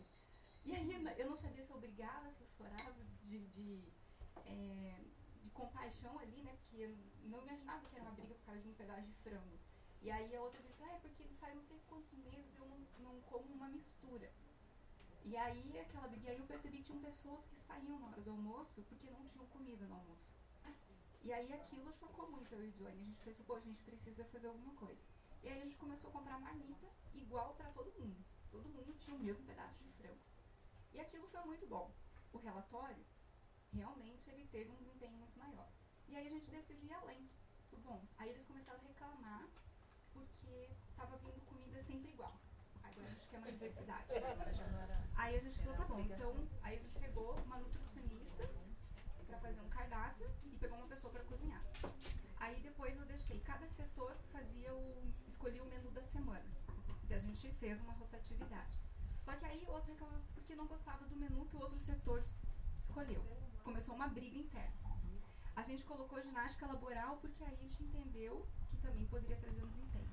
Resumindo a história, eu desanimei, eu falei, agora não vai ter mais ginástica laboral, não vai mais ter. Tchan, tchan, tchan. E O aí, prédio ficou grande, a pressão aumentou. então, eu queria realmente entender, sabe? Porque eu sei que isso é importante, mas nem sempre a gente consegue manter isso. Por quê? Porque, de novo, a gente vai estar trabalhando os aspectos visíveis. Não adianta eu ir lá e ter uma coisa que seja resolutiva se ela não é redentiva. Nunca foi a perna do frango, nunca foi a banana ou a maçã. Senão é formiga ou macaco. Eu preciso entender que a necessidade e o conflito é só para despertar o meu olhar para a crise da relação. Se eu não tiver uma, uma, a promoção relacional do processo, não vai ser redentivo, vai ser só resolutivo. Então, na época, o meu olhar deveria ter sido além. Além, ter mais sensibilidade. Pronto, o o que, que acontece?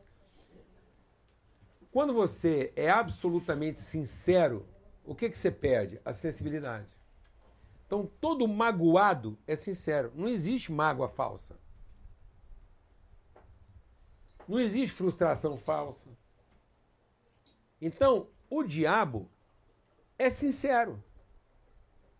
Porque ele está sinceramente magoado por uma coisa que ele achava que sinceramente ele tinha direito. Então não faltou sinceridade no seu esforço. Porque também não faltava sinceridade naquele que estava magoado porque o frango foi roubado. Como não faltava sinceridade naquele que assumiu o risco de roubar o frango. Você pensa bem o tamanho do risco que a pessoa está assumindo de roubar o frango num rancho de, de indústria. É quase como roubar um irmão. Então, o que, que não está faltando entre nós? Sinceridade.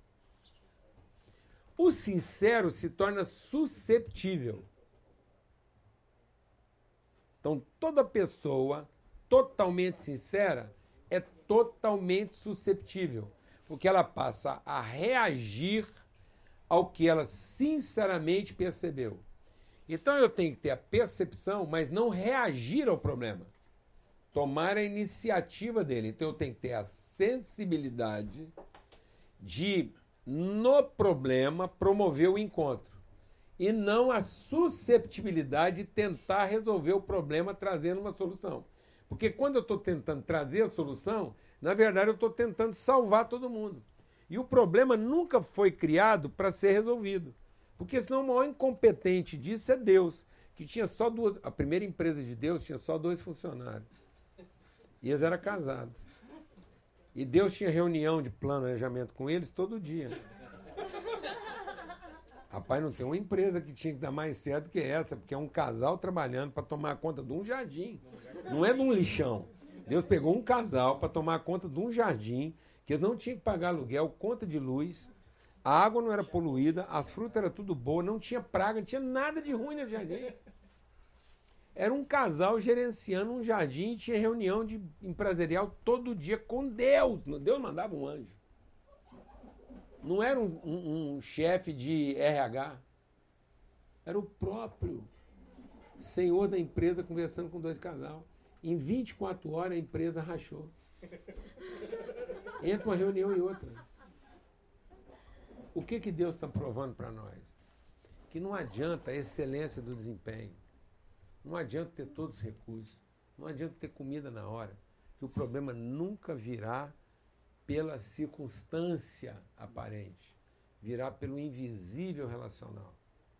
Faltou sinceridade na mulher ao achar que aquela fruta ia dar para ela o que ela nunca teve? Não. Faltou sinceridade no homem concordar com a mulher para poder ter sexo à noite? Também não. Tudo que o Adão não queria era uma mulher nervosa.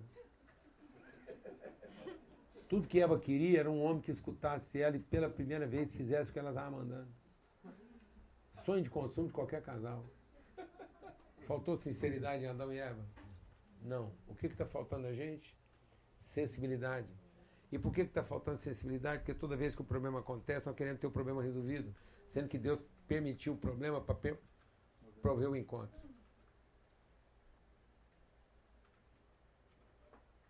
A fome não foi para ser satisfeita, porque a comida nunca foi para matar a fome. A comida foi para celebrar o encontro. Então Deus fez o homem com fome porque já tinha feito a comida. Então a comida não foi feita por causa da fome. A fome foi para promover o encontro em torno da comida. Então não adianta eu promover a coxa do frango se eu não estou promovendo o encontro que significa o frango. Se não é coxo. Não adianta melhorar o coxo se nós não libertamos as pessoas que frequentam o coxo. Vai continuar sendo coxo, independente da comida que você coloca lá. Então eu tenho que entender que na fome a oportunidade de eu trabalhar quem? A pessoa. E não melhorar a comida.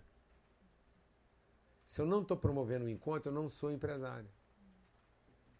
Porque, de novo, eu estou usando um elemento comercial para ter o negócio rodando. E Deus não levantou você para fazer o negócio rodar. Mas levantou cada um aqui para ser aquele que tem a sensibilidade do encontro. Então, o que está faltando nos nossos negócios? Sinceridade? Não. Está faltando o quê? Sensibilidade. Eu vou falar a partir da minha mãe. Quando eu casei com a Lana, minha mãe queria muito. E Lana, minha mãe teve uma resistência muito grande com a Lana. Primeiro que a Lana era viúva. E era uma viúva forte. E eu eu não pedi a Lana para namorar, eu chamei ela para casar. Eu lidava com as expectativas de muita gente. E aí, quando eu eu casei com a Lana, depois de muito tempo, já quase dois anos de casado, eu descobri que a minha mãe subornava a nossa funcionária para ela passar informação para minha mãe se a minha casa funcionava bem. Minha mãe pagava um extra para funcionária ela ser informante. Se a Lana era uma boa esposa e se tudo em casa estava funcionando. Agora você vê a piração. E querendo ajudar, e olha que eu era empresário, eu tinha uma empresa de lá de engenharia, tocava uma, um negócio lá de produção rural, eu não tinha problema financeiro. Mas a minha mãe, como boa mãe, não querendo que o neto dela, porque a Lana ficou grávida já no primeiro ano de casada, então o neto nasceu no meu ano de casamento. Eu casei em janeiro, o neto nasceu em novembro. O neto é o meu filho, Paulo Neto. E aí aquilo era uma. E ela, como boa mãe, toda vez que ela ia no supermercado, ela comprava uma compra extra para deixar lá em casa. Para ajudar nas contas. Seis meses desse negócio, eu liguei para ela. Falei, mãe, queria que você viesse aqui em casa. Ela falou, para quê? Eu falei, não, eu quero que você venha aqui fazer uma visita. Ela veio. Aí ela falou, o que, que você quer? Eu falei eu quero mostrar meus armários. Ela falou, por quê? Eu falei, não, porque eu quero ver, que a senhora veja meus armários. O tanto que ele está cheio de coisa que a senhora gosta. E aqui em casa a gente não usa. Então só podia vir aqui em casa para levar para sua casa aquilo que só gosta e que em casa a gente não usa. Tá vendo essas latas disso aqui? Que em casa a gente não usa. Mas é o que a senhora gosta. Então isso faz sentido para a senhora, mas não faz sentido aqui em casa. Faltava sinceridade da minha mãe? Faltava o quê? Sensibilidade. Aí a minha casa foi ficando entulhada da sinceridade dela.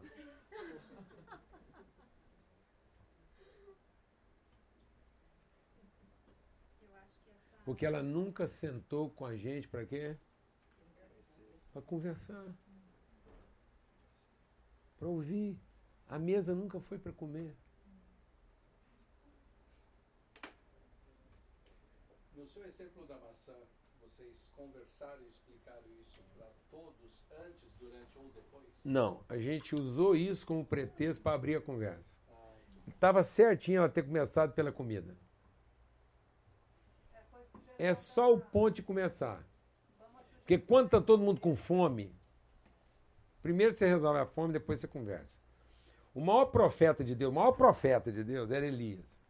E um dia ele teve uma crise empresarial, porque ele fez um grande evento, um grande negócio, ele acabou com a concorrência.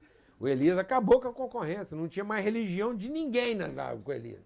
Ele promoveu um evento, acabou, ele virou um negócio único. Ele era a única empresa fornecer revelação de Deus na época dele. E sabe como é que ele terminou? Deprimido. Porque o sucesso desse deixou ele o quê? Sozinho. E sabe em quem que ele pôs a culpa? Em Deus. Sabe qual foi a primeira coisa que Deus resolveu de Elias? Sono e fome. Que ninguém consegue conversar nada com ninguém que está com fome e com sono. Então ir lá e oferecer a coxa do frango, tá certo. Mas não resolve. Então Deus primeiro pôs o Elias para comer e para dormir. Então primeiro a gente ofereceu a maçã e a banana para acalmar os ânimos. Para a gente ter condição de quê? Conversar. Mas o assunto nunca foi a banana nem a maçã. E se eu não tiver essa sensibilidade, eu vou melhorar a maçã. Sendo que o assunto nunca foi a maçã. É, eu acho que essa sensibilidade ela vem com o tempo, né? Pronto. Maturidade. É, nessa época eu tinha 17 anos quando eu comecei esse meu negócio. Então não adianta colocar chantilly na maçã, não adianta ser a maçã do amor. Porque aí não era maçã, você vai lá e faz a ginástica. Aí não é a ginástica, você faz não sei o quê. Mas se a gente não aproveitar essa crise para finalmente a gente conhecer um ao outro, isso vai ser sempre uma relação patrão-empregado.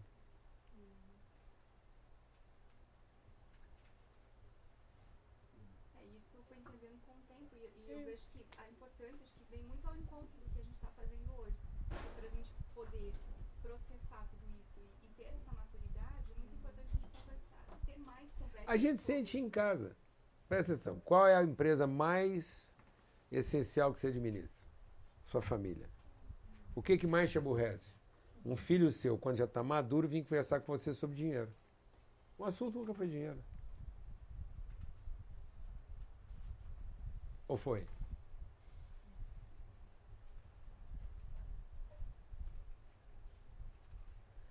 Nós estamos lidando lá, em Goiânia, com um jovem, um dos melhores médicos da geração dele, um excelente profissional, que está enfrentando uma crise de pânico para entrar no hospital. Ele não consegue mais frequentar o hospital onde ele era o principal cirurgião médico, com menos de 30 anos. Sabe por que ele entrou em pânico? Porque ele desconfiou que o pai dele comprou a vaga dele na faculdade.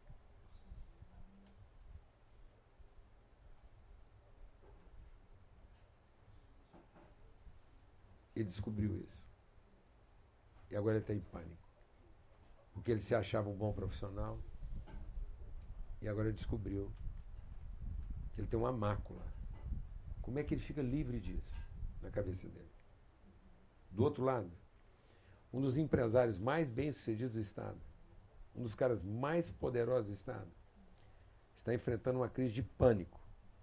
Porque a filha mais velha dele chegou para ele falou assim: pai, o senhor é rico, o senhor é poderoso, o senhor tem dinheiro, por que, que o senhor está me submetendo ao constrangimento de ter que passar no vestibular? Por que, que o senhor não compra minha vaga?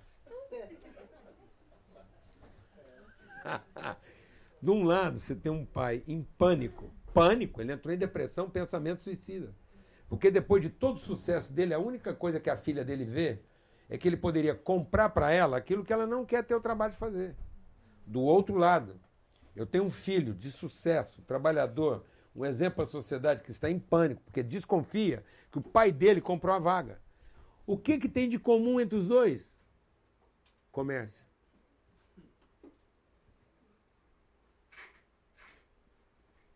O que, que faltou nos dois? Sensibilidade. O que, que não está faltando em nenhum dois dos, dos- dos casos? Sinceridade. O pai que comprou a vaga foi sincero? Foi. Ele tinha dinheiro, ele comprou a vaga. Quer coisa mais sincera? O que, que faltou para ele? Sensibilidade. O que está faltando para o pai que está em pânico, que a filha dele quer que ele compra? Sensibilidade, que ele não consegue conversar com ela para convencer ela de outra coisa. O que, que não faltou para ele? Sinceridade em ficar rico. Ele é um dos caras mais sinceramente ricos que eu conheço. O que, que está faltando no nosso ambiente de trabalho? Sensibilidade, porque nós somos a exaustão de uma sinceridade comercial. O que que não falta no comércio? Sinceridade.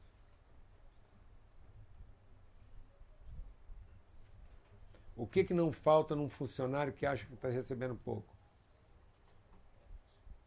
Sinceridade. O que que não falta num empresário que acha que está pagando muito?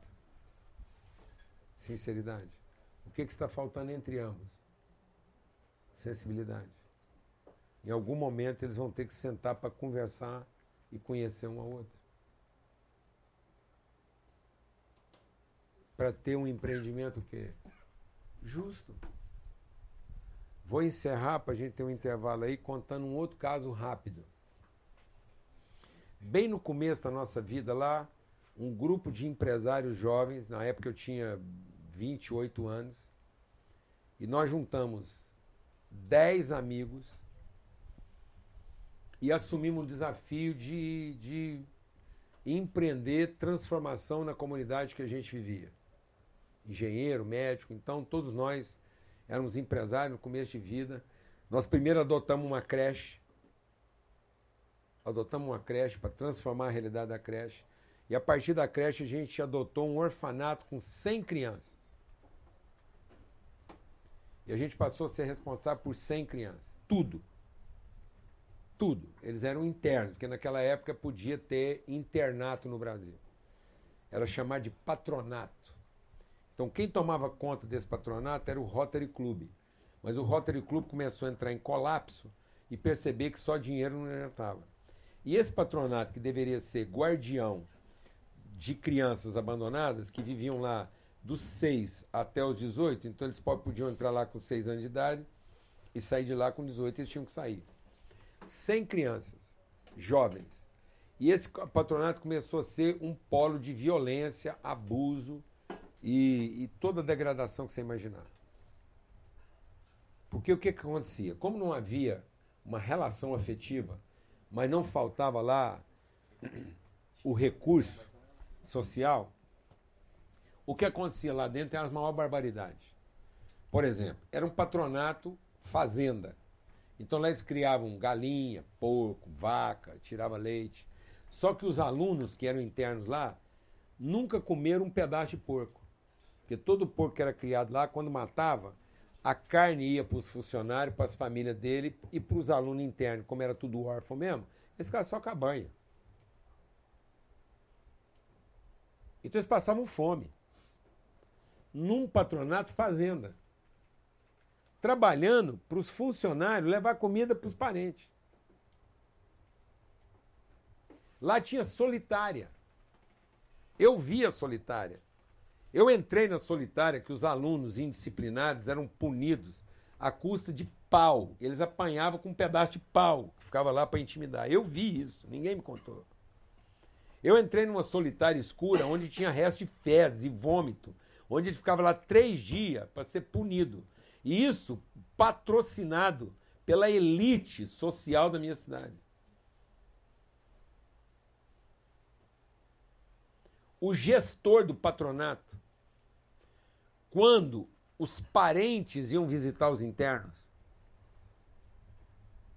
eles agenciavam sexo das mulheres relacionadas com os mais novos para fazer sexo com os mais velhos. Porque aí quem tinha mais de 14, 15 conseguia fazer sexo. Então lá no patronato era uma oportunidade das mulheres terem relações sexuais com jovens adultos sem serem expostas. E quem organizava esse bordel lá era o gestor, que frequentava o ambiente da elite social da minha cidade.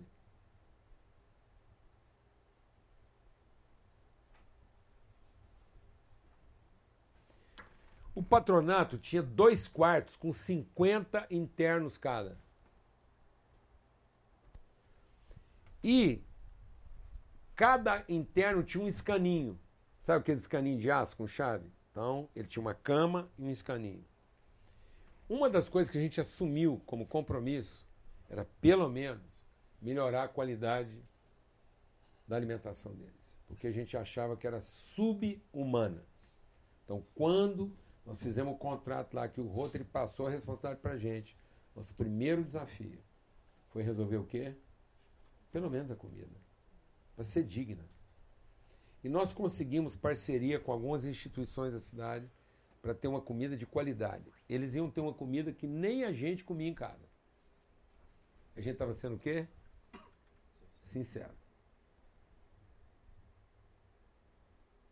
Só que a partir da alimentação que a gente começou a garantir, nós começamos a ter casos de intoxicação alimentar. Por mais que a gente melhorava a comida, mais piorava a intoxicação alimentar. E nós tínhamos intoxicação alimentar lá, sim, era diária. Um mês inteiro, não parava. Aí chamamos, nós pedimos a visita da vigilância sanitária. Eles vieram, examinaram a cozinha, trocamos todos os nossos intestinos. Falaram, não deve estar lidando com a bactéria aqui, resiliente, então trocou todos os utensílios, reformamos a cozinha, mudou tudo. Começamos a examinar com mais rigor os ingredientes da alimentação que já estava fazendo. E não parava a intoxicação alimentar.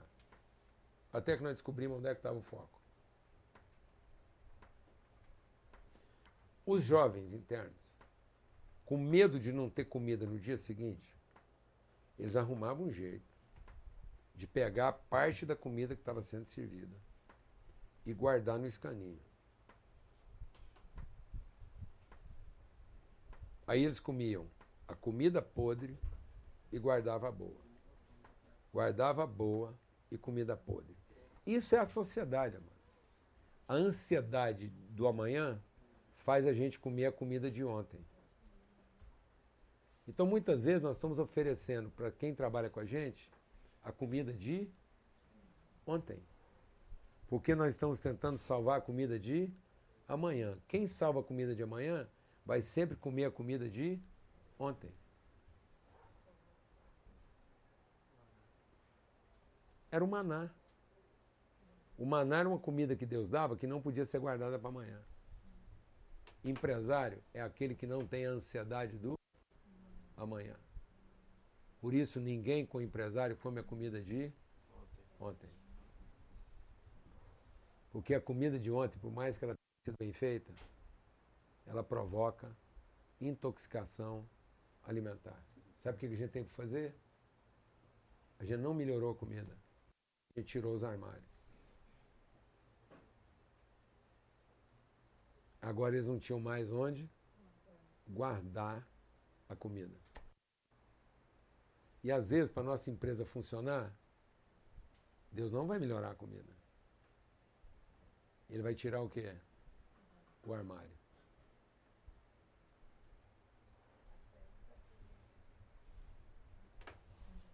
Porque nós estamos achando que é no armário que a gente salva a empresa. E é lá que nós estamos condenando ela. Sua empresa não está salva no armário.